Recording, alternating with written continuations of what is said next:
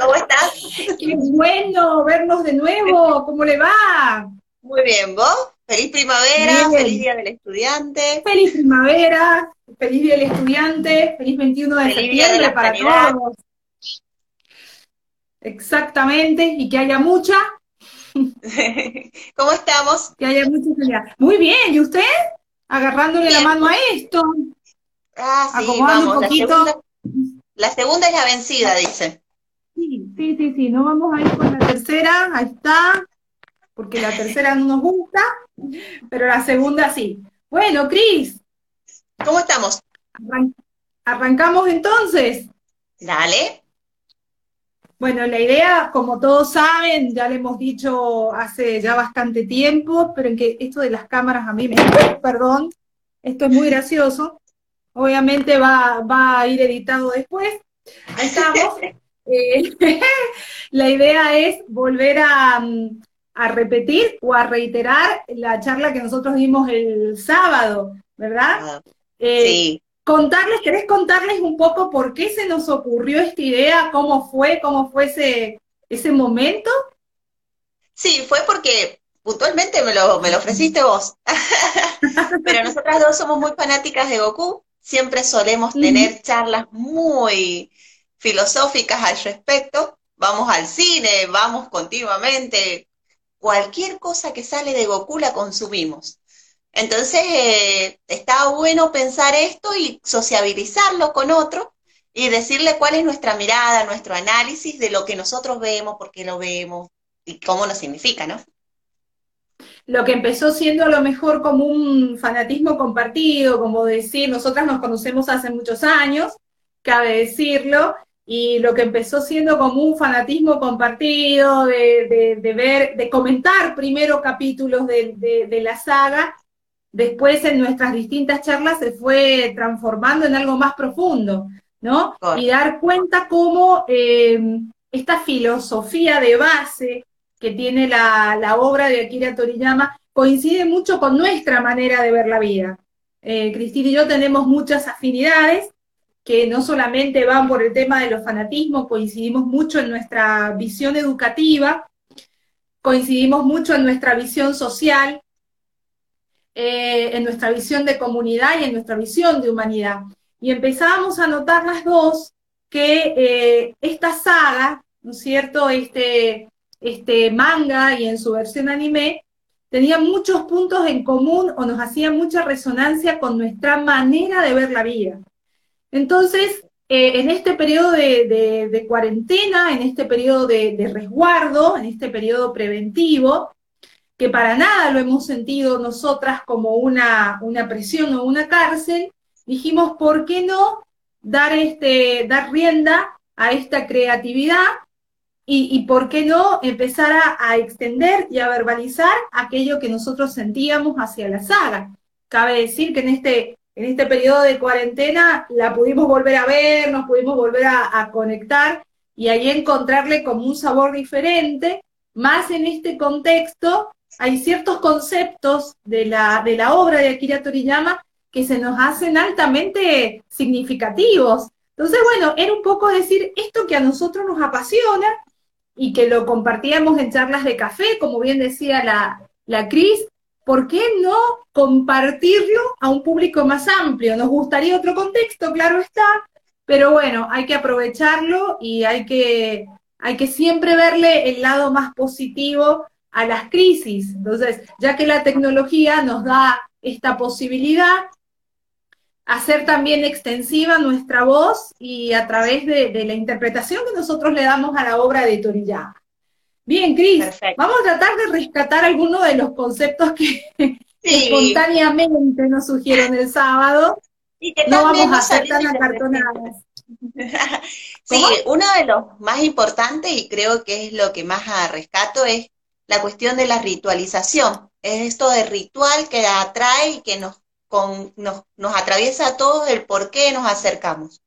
Yo conté que a mí me acercó el verlo cinco veces al día con mi hermano, en diferentes horarios del día, el mismo capítulo. y es esa, esa cuestión emocional que uno trae de recuerdo de haberlo visto y de lo que significó en sí el dibujo para uno y los personajes, que transmitían los personajes, y también esto que, que, uno veía totalmente diferente eh, a lo que nosotros pensábamos, o sea, lo que veníamos viendo eh, en la tele, esto vino a romper esa estructura y a mostrarnos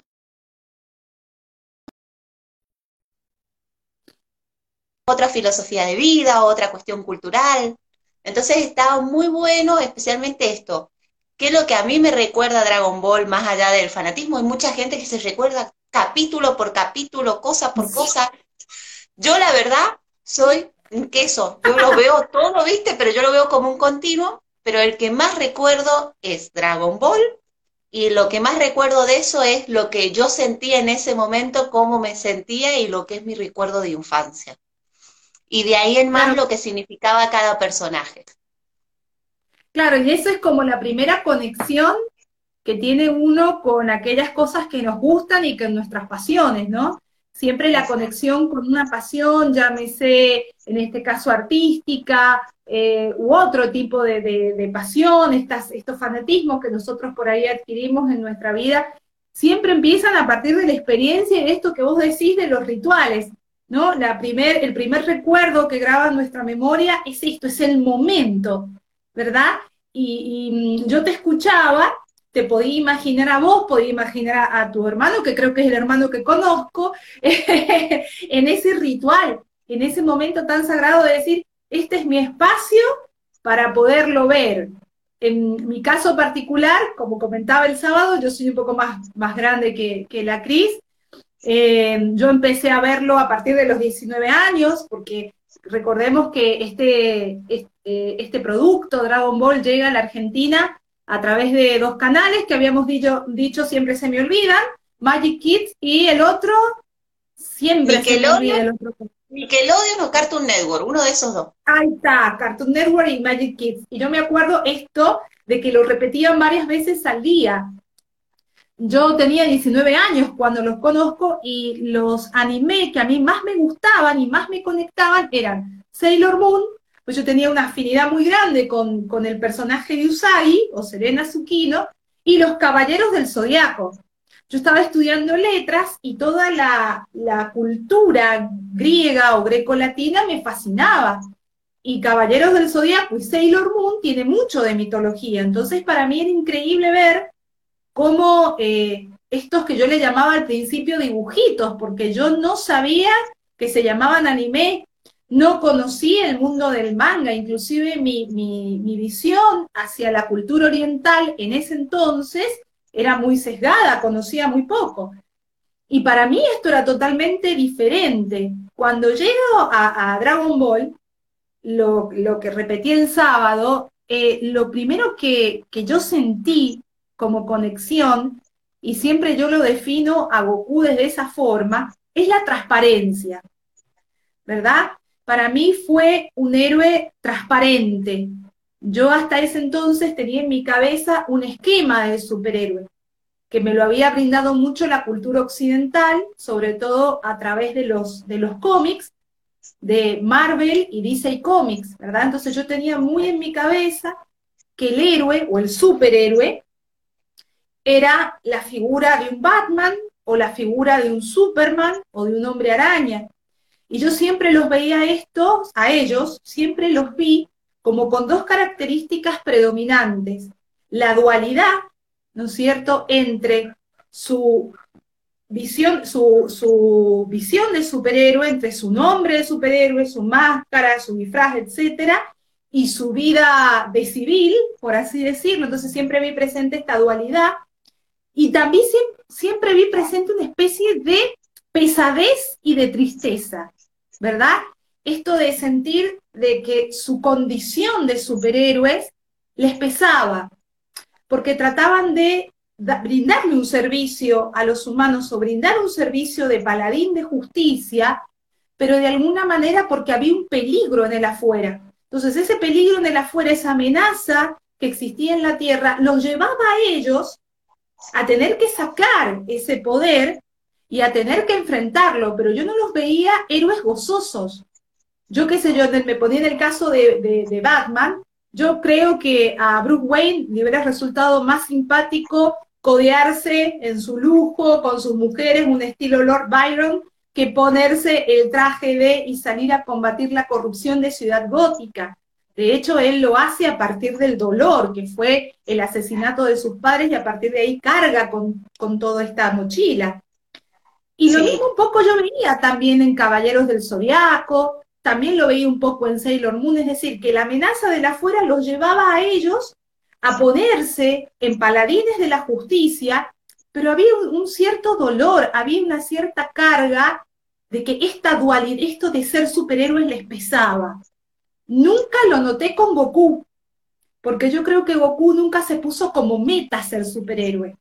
Nunca se puso como meta salvar alguien o algo. Él, a medida que fue creciendo, fue tomando conciencia de su poder y lo disfrutaba. Es una persona que siempre ha visto la vida como un desafío. Entonces, él no, cuando se presentaba una amenaza, lo veía como oportunidad, ¿verdad? Él no creo que se vio a sí mismo como un superhéroe, no lo tenía como un objetivo de decir voy a salvar la tierra de, sino que era tan intrínseca la fuerza que llevaba dentro que decía, bueno, yo voy a ser y en este ser voy a brindarme en lo que soy y en lo que quiero aportar. Es decir, es un héroe tan equilibrado, Goku, eh, es un héroe tan transparente, tan que sale del formato, claro, del formato de héroe. Claro, del formato de héroe de este que era hazañoso, que era valoroso, que era admirable, que debía ser aceptado, que, o sea, él, él, era un hombre que luchaba y en ese caso rompe con ese esquema de héroe. Él no es mejor héroe porque derrota y destruye al otro, sino que él es mejor héroe porque tiene una visión y un caminito, que un desarrollo que tiene, en el que lo convierte en un héroe, y no es el mismo héroe que nosotros estábamos acostumbrados a ver, me parece. Sí, sí, sí, sí, porque volvemos a lo mismo, es como que él nunca su objetivo eh, de Goku no era justamente convertirse en un superhéroe. Yo creo que siempre tuvo como meta superarse a sí mismo. Entonces también es un mensaje muy, eh, muy positivo esto, ¿no? En la capacidad de él de transformarse, que eso ya habíamos adelantado que los vamos a tratar en los próximos ejes. Pero ese poder de transformación de Goku que inclusive es como muy contagioso, ¿verdad? Eh, el sábado pasado vos habías dicho algo muy importante que tenía que ver con esto de eh, la cultura de Dragon Ball y lo vincular. ¿Te acordás un poquito cómo era ese concepto? La cuestión de la transformación a través del vínculo, que fue una de las cosas que dijimos. Tiene que ver con esta cuestión de que ellos, eh, cuando uno se imagina, siempre ve que está predeterminado. Un, un, hombre que viene de otro planeta, que en el cual la guerra y la muerte es lo único que persiguen, la destrucción, el conquistar, y de repente llega a la Tierra, en donde se encuentra interrelacionado con un montón de otros, o sea, desde el maestro Rochi a todos los personajes que van encontrando que lo ayudan a él a fortalecer vínculos. Y en eso, él cambia, él no es el mismo que después le pasa a Vegeta cuando viene. Eh, no es la misma persona, no es, ya no quiere conquistar la tierra y ya no la quiere destruir, ya no la quiere vender, él ya viene y, se forja con otros y ya tiene otras metas, y eso es lo vincular, que es el crecimiento que tiene el personaje durante toda la saga al encontrarse con otros. En el momento que pelea, también se encuentra con otros y también los analiza y también aprende de ese otro. A mí me parece que eso es lo más importante que transmite la saga en sí que nosotros lo podemos ver y ver que somos interrelacionados, que todos nos unimos entre todos desde el momento que transformamos y enviamos nuestra energía y que Él necesita de nuestra energía, porque Él no es que dice, bueno, voy a hacer la energía de mí mismo y sale la... De... No, Él necesita la energía de los otros. Y a mí me parece que eso es lo más importante, los vínculos con los que se encuentran, que lo transforman y lo hacen desarrollar. Y ese desarrollo es cualitativo y cuantitativo y además es lo que uno ve durante todo el personaje, durante toda la saga. Exacto. Sí, y aparte, otro, otro concepto que ahora yo estaba pensando, ¿no? El tema de lo que es la, integración Y hay algo que tiene Dragon Ball de base, que es el tema de la competencia. Es decir, la competencia está presente todo el tiempo porque, sobre todo en la primera saga, por el tema de las artes marciales. Es decir, en Dragon Ball hay competencia, hay una competitividad, pero es una competitividad bien entendida, donde no hay anulación. ¿Verdad? Eh, vos tenés un ganador un, o un vencedor, un vencido, para ponerle un nombre más amigable en vez de ganador y perdedor, pero es un vencedor y un vencido de esa circunstancia y no se busca la anulación.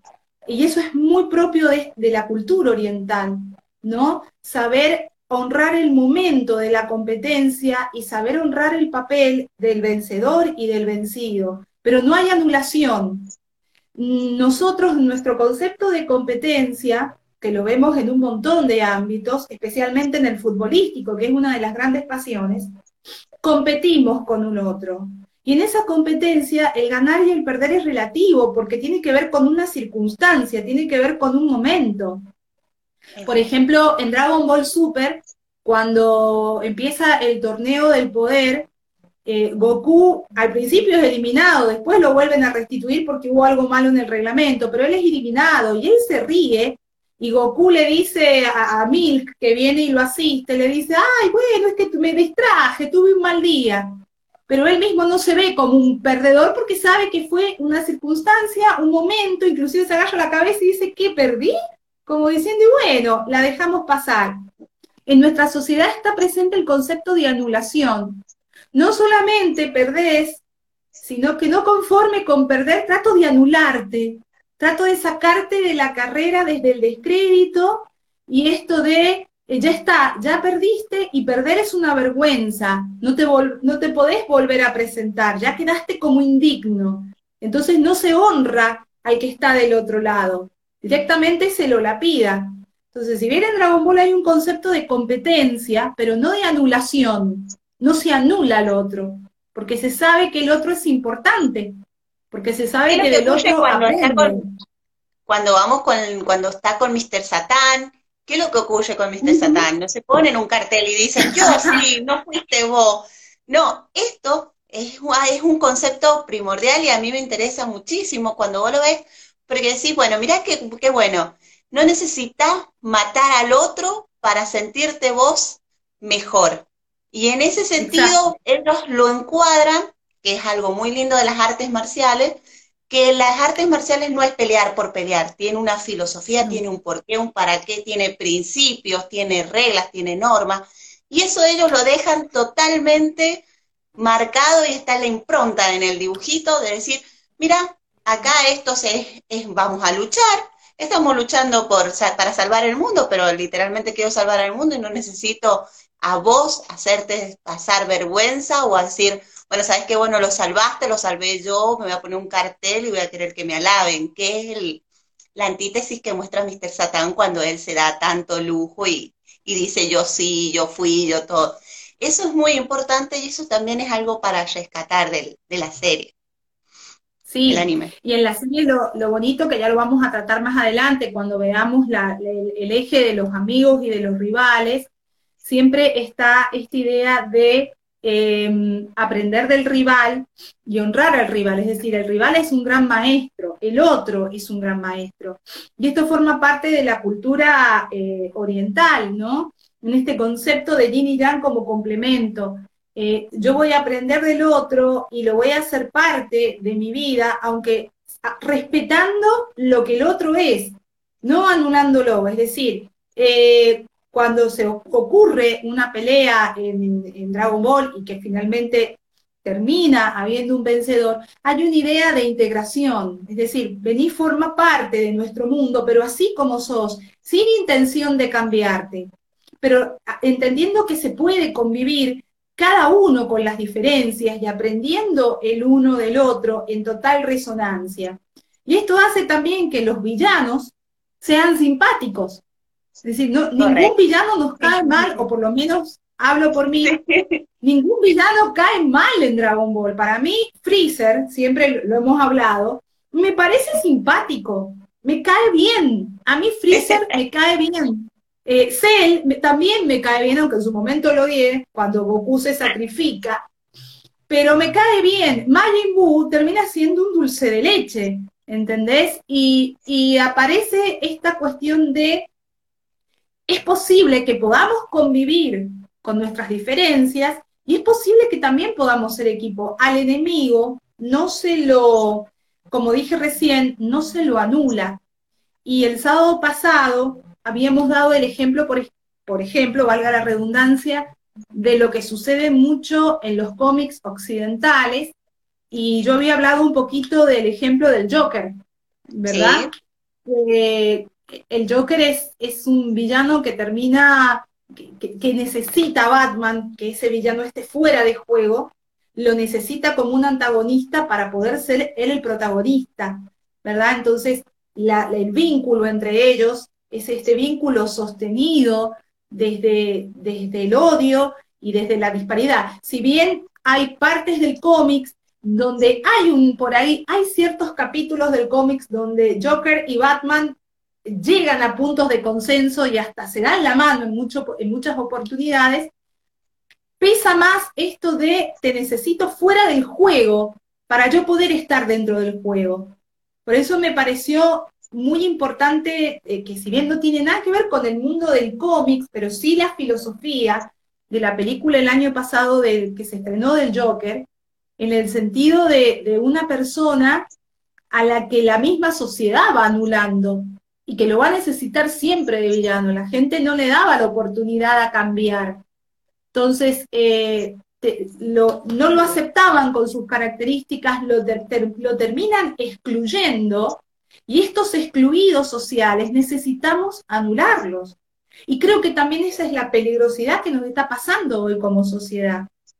Que al ahí distinto, al que ahí justo Ezequiel habla sobre, claro, ahí justo Ezequiel habla sobre Broly, y es importante ver ahí, porque es, Broly marca lo que es.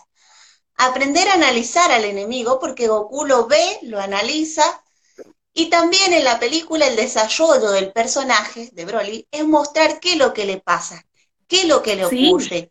¿Cuáles fueron los actores en su vida que lo llevaron a tomar ciertas decisiones y que lo hacen detonar?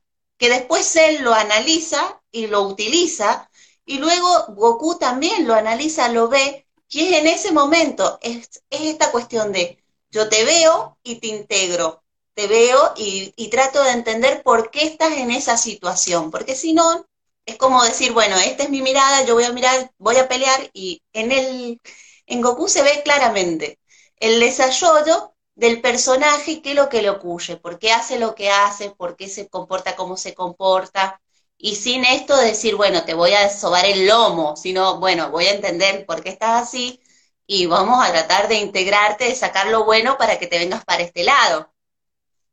Exacto, exacto. Y esta cuestión de, yo sé que sos distinto, pero no te necesito fuera del ring, vení conmigo, vamos a ser distintos, pero estemos en el mismo, en el mismo lugar. No necesito que seas eh, un fuera de, como por ejemplo pasa en el caso del Joker, ¿verdad? Que se, condena en ese personaje y finalmente es como que él se encierra en, en ese círculo porque también ha sido llevado de las narices ahí.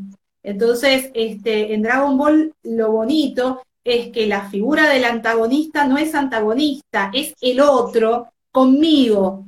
Entonces ahí sí podemos construir un nosotros más transparente. No vas a ser igual a mí, porque Vegeta nunca es igual a, a Goku, pero cada uno en su otra edad cumple un rol en la comunidad. Entonces, vos sos distinto a mí, yo soy distinto a vos, pero podemos convivir porque entre las entre los otros hacemos el nosotros. Correcto. Y cada uno se va Claro, el sábado vos hablaste de una parte cuando dijiste, cuando Vegeta se sentó y lo miró a Goku. ¿Te, acordás de eso? Bueno, llegó Vinalo. Porque eso me quedó así ahí. Ah. Lo, contextualizo. Es la saga de Majin Buu. Eh, en ese entonces era muy gracioso porque se estaban turnando estos dos con el piedra, papel o tijera. Esa era una parte muy cómica y le tocaba pelear a uno y le tocaba pelear a otro. Siempre Vegeta gana.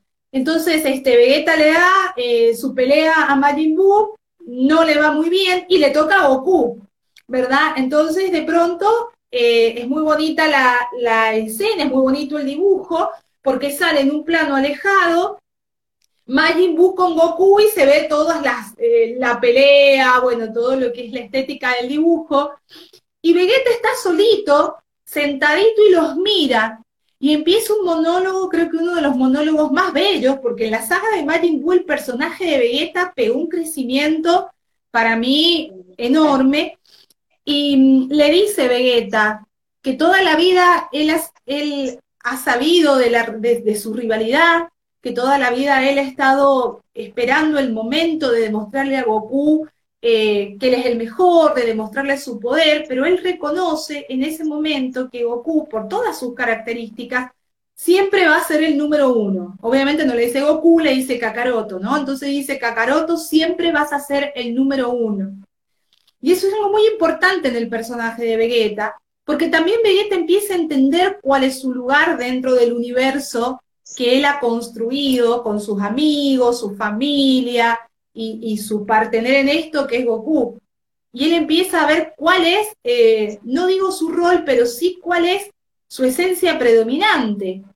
Y ahí empieza a perfilarse esto del trabajo en equipo en Dragon Ball, que al principio se veía muy de manera lejana y que después cobra muchísima fuerza, especialmente en la saga de Majin Buu, y en esta nueva saga de Super, que si bien no es una obra completa de Akira Toriyama, pero Toriyama sí participa en el concepto. ¿No? Esto de decir, bueno, a ver, Vegeta en esta sociedad aporta el intelecto. De hecho, para vencer a Majin Buu, ¿quién irá del plan Vegeta? Vegeta le dice, no, cuando le dice insecto, le dice insecto. Acá lo que lo va a vencer es la Genkidama, entonces le pide a todo el mundo la energía, ¿verdad? Y, y ese plan de Vegeta Vegeta pone la cabeza, Goku pone el cuerpo, los dos ponen el espíritu y lo vencen. Y esa integración entre mm, cuerpo, físico, cabeza y espíritu es una coherencia muy oriental, ¿no? Habla de, habla de este concepto de integración tan fuerte en la cultura oriental. Eso me pareció muy, muy bonito. ¿Y en qué otros personajes lo ves dentro de la saga? ¿En qué, otro personaje vos ves que a, este, a esto de unirse, de juntarse, de ayudarse? ¿En dónde lo ves también? Que no sea Goku y Vegeta. Y yo creo que últimamente ya es la mayoría, inclusive hasta en las, hasta en las mujeres Z también se puede ver su, su participación y esto de atravesarse unos a otros. Como dije recién, también los villanos. A mí me encantó la escena final de Dragon Ball Super cuando enfrentan a Jiren, que eh, si llegaba a perder el universo 7, chau universo, o sea, eh, Senosama destruía todo, entonces, por un pacto que Goku hizo sin pensar, entonces era o estamos todas en esta o todos nos destruimos. Y esa escena final de ver, ¿no es cierto?, en, en, en combate a número 17, a Freezer y a Goku versus Jin en estos tres, que en su momento fueron antagonistas, eh, unir fuerzas, eh, a mí se me puso la piel de gallina, porque ahí vi esta cuestión de integración. Como te dije, lo veo en las mujeres, lo veo en el concepto de la fusión, ¿no? No por nada, Toriyama trabajó mucho el concepto de la fusión, que lo vemos con Bellito, o lo vemos con los niños, ¿no es cierto? Cuando hacen ellos dos la fusión. Pícoro también ir encontrando su lugar. Fue muy gracioso porque el sábado pasado hubo una enorme con lo de Pícoro. ¿Querés, querés relatarlo vos, Cris? Claro, que lo han, pasado a un segundo plano que es el de niñero. y entonces está en este pedido urgente de que le den protagonismo dentro de la saga. Y sabes que yo también me había puesto a pensar qué lugar le podrían dar en la saga y cómo podría evolucionar. Y yo me quedo con el lugar de que Pero que va a tener otro lugar que es el lugar de ser maestro.